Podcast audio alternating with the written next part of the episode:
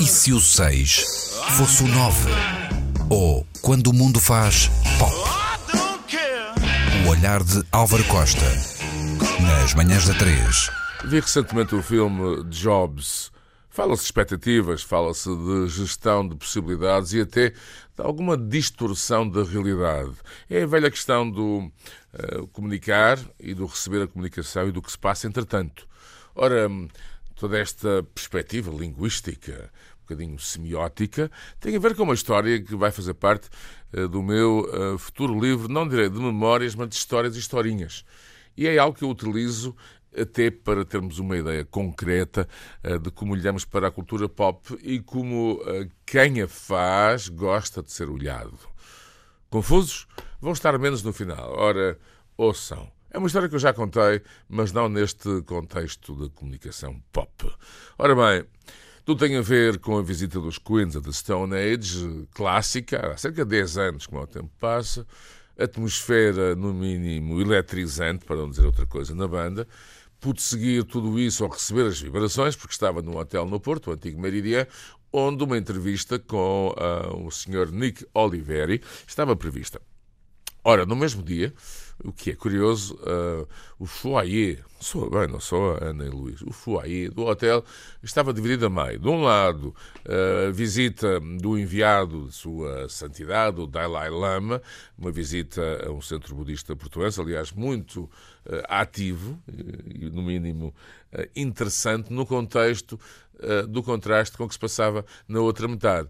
Ora, enfim, uma turnê rock, uma banda como as Queens da Stone Age, no seu no seu momento, eu diria, de zenith de intensidade e eletricidade, confusões na banda e, aparentemente, Nick Oliveri desaparecido.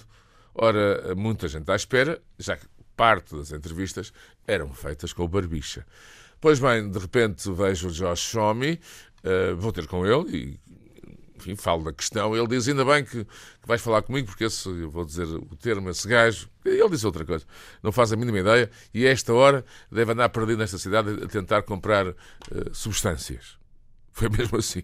Pois bem, o tempo voltou a passar e, entretanto, vi Mark Lanigan, uh, esse soturno artista uh, que conhecia bem, já que o tinha visto ao vivo, com a sua banda original, os Screaming Trees, com os irmãos Van Conner, num sítio chamado Hollywood Palladium muito conhecido e popular naquelas bandas. Pois bem, os irmãos Van Conner naquela noite não deitaram o palco abaixo, até porque a seguir, uh, aí está, noite clássica, tínhamos Alice in Chains com uh, Lance Staley, ainda vivo, evidentemente, embora pouco, e Mike uh, Inês uh, fazendo a sua estreia como baixista da banda, substituindo uh, Mike Starr, ele também com imensos problemas, que aliás, tal como Lane Staley, o, o conduziriam a apanhar o comboio do Big Adios mais cedo. Acresce a tudo isto que uns metros abaixo se encontrava um casal, eu vou ficar eh, emocionado, Imã e David Bowie, que na altura flertava com este tipo de som com os Teen Machine. Ora, tudo isto é de facto histórico, clássico, eh, no mínimo no, no que diz respeito à pop cultura, fundamental. Tentando quebrar o tal gelo, ou calor, se calhar, ou arrefecer o calor, dirigi-me a Mark Lanigan e disse-lhe exatamente isto, uh, antes de começar a conversar com ele sobre o The Queen of the Stone Age. Uh, disse isto com, com algum orgulho, enfim, com aquela ideia que estou a fazer algo interessante e, acima de tudo, a criar um bom ambiente. Ora, alguns já conhecem esta história, mas quem não conhece, imaginem a resposta do Soturno, Taxiturno, como diriam o GNR, uh, membro na altura dos Queens of the Stone Age, Mark Lanigan. Vou tentar imitá-lo em, em inglês. That makes you very old. Ou seja, isso faz de ti muito velho. Ora, está a forma como a pop cultura pode ser entendida de várias formas. É tudo uma questão de perspectiva, como diziam os Extreme, há sempre três versões para qualquer história. Mark Lanigan Band e Louisiana não é Louisiana, é Luís e Ana. Ok? Nós estamos aqui a falar de Nova Orleans. Luís e Ana.